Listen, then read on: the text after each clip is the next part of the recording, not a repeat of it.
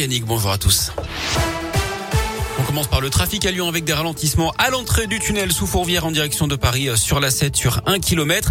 À prévoir également des travaux sur la 7 à partir de lundi prochain. C'est pour enlever la végétation du terre-plein central entre Saint-Fond et Ternay dans les deux sens au sud de Lyon. Ça va durer trois mois en semaine et de nuit de 21h à 4h avec également des limitations de vitesse en journée. Je vous rappelle également cette grève hein, dans les TCL demain avec des perturbations à prévoir dans les bus, les trams et les métros.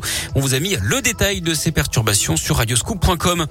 À la une, l'évacuation des civils devait reprendre ce matin en Ukraine. Russes et Ukrainiens qui sont tombés d'accord pour respecter des cessez-le-feu autour de plusieurs couloirs humanitaires. Une trêve qui a commencé à 8 heures ce matin et qui va durer jusqu'à 20 heures ce soir autour de six zones frappées par les combats. La guerre qui impacte durement les économies européennes. Ce matin, Bruno Le Maire compare la situation actuelle à celle du choc pétrolier de 1973. Elle est tout aussi intense et brutale, dit le ministre de l'économie, qui rejette dans ce cas précis la solution du quoi qu'il en coûte adopté pendant la crise du Covid. Un plan d'aide massif ne ferait qu'alimenter l'augmentation des prix d'après lui. Les convois humanitaires continuent de partir de la région pour rejoindre la frontière ukrainienne. Plus d'une tonne de produits de première nécessité ont par exemple été récoltés à Rive de Gier dans la Loire, tout près de Givors.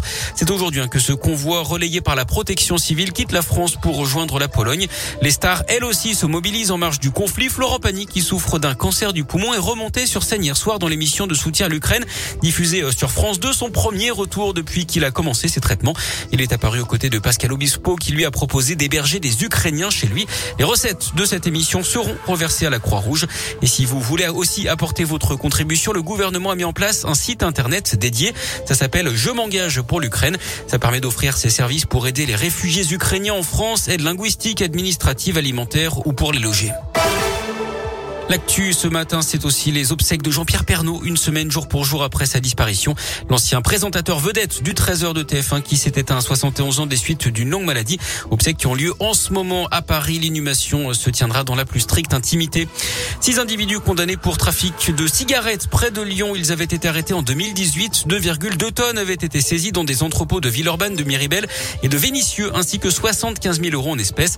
Les prévenus ont été condamnés à des peines de 8 mois avec sursis à 2 ans de prison ferme avec 10 000 000 euros d'amende en prime pour les fournisseurs. L'entreprise Philippe Maurice, qui s'était constituée partie civile, a obtenu 25 000 euros de dommages et intérêts.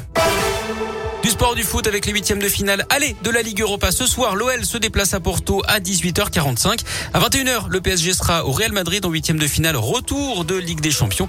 Et puis en basket, une recrue à l'Asvel féminin. Kayla Alexander, une pivot canadienne d'un mètre 93. Elle a déjà joué en France avec Bourges avant de partir pour la Corée du Sud, l'Australie, la Pologne et la Russie. Elle devrait jouer son premier match avec les Lions dès demain. En quart de finale, aller de recoupe face à Mersin.